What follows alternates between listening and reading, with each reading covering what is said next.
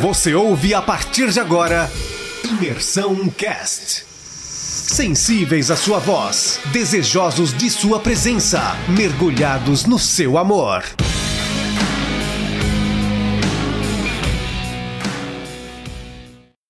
Bom dia, galera. Hoje a gente vai falar sobre o capítulo 20 de Gênesis.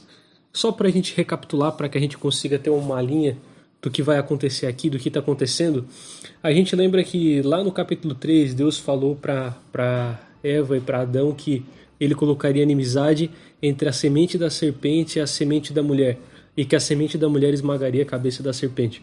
O que a gente vê é uma, uma predição de Deus prevendo que haveria um descendente humano, no caso Jesus, que esmagaria a cabeça da serpente que destruiria Satanás. Então, quando a gente vai para o capítulo 12, a gente vê que Deus escolheu trazer essa linhagem, Deus escolheu trazer esse descendente por meio de um homem, por meio de Abraão. E Abraão ele foi aquele escolhido, e Deus falou para Abraão que ele teria um descendente e que esse descendente, é, que através desse descendente haveria uma grande nação que abençoaria todas as nações da terra. O que acontece é que, logo no capítulo 12, quando Deus chama Abraão, Abraão, contra a vontade de Deus, ele vai para o Egito. E qual era o risco disso? O risco disso é que a linhagem de Abraão poderia nunca ter acontecido com o faraó tomando, é, tomando Sara para si. A linhagem de Abraão poderia nunca ter nascido e, e, e a nação de Israel não teria nascido. Mas Deus livra Abraão de forma soberana, Deus livra Sara e traz ela de volta para ele. Então, a gente vê lá no capítulo 16 Abraão indo contra a vontade de Deus e tendo um filho por meio da escrava de Sara, por meio de Agar, e nascem os ismaelitas. Mas Deus, soberanamente, mesmo assim, abençoa Abraão e abençoa o filho de Abraão. E agora que a gente está aqui no capítulo 20, a gente vê Abraão indo morar na terra de Gerar e na, naquele, naquele local ele dizia da mesma forma que Sara era sua irmã e que ela não era sua esposa porque ele tinha medo que os homens matassem ele para ficar com a sua esposa, ou seja, ele não acreditava, ele não estava confiando que Deus ia cumprir a sua promessa. Se ele tinha medo das pessoas matarem ele e, e tirarem a esposa dele é, e, e tirarem dele a sua esposa, é porque ele não confiava que Deus iria cumprir a promessa de dar um descendente para ele. Ele ainda tinha dúvidas, ele ainda tinha medo ele ainda tentava agir e resolver as coisas com a própria força. E o que acontece é que o rei Abimeleque toma Sara para si. Mas Deus avisa Abimeleque e de forma graciosa devolve Sara para Abraão.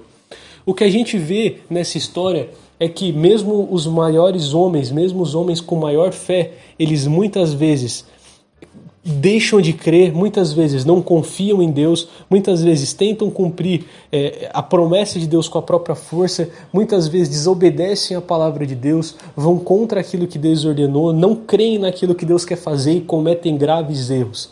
Mas Deus é o Deus da aliança. Deus ele fez com que a aliança se cumprisse. Apesar dos erros de Abraão, apesar do pecado de Abraão, Deus trouxe Sara de volta para ele. E no próximo capítulo, no capítulo 21, que nós veremos amanhã, Deus, Deus dá a Abraão um filho, Deus dá Isaac a Abraão.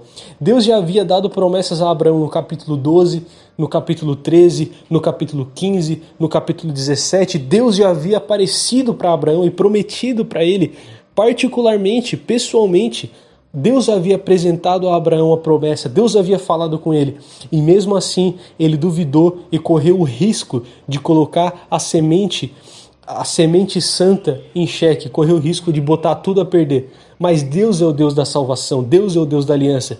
Isso nos mostra que aquilo que Deus quer fazer na humanidade, aquilo que Deus quer fazer em nós, não depende da nossa bondade.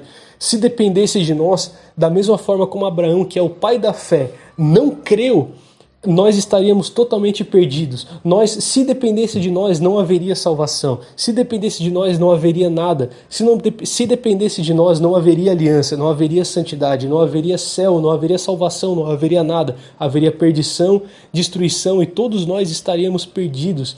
Se a nossa salvação, se a nossa aliança com Deus dependesse das nossas obras, eu garanto que todos nós estaríamos no inferno.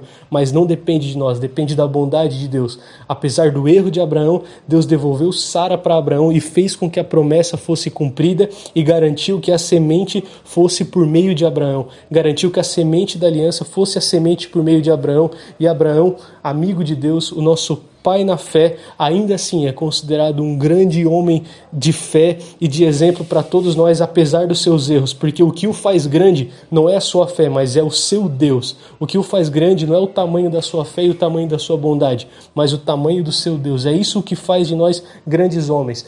O, o, o, como grande é o nosso Deus. Amém, galera? Um abraço.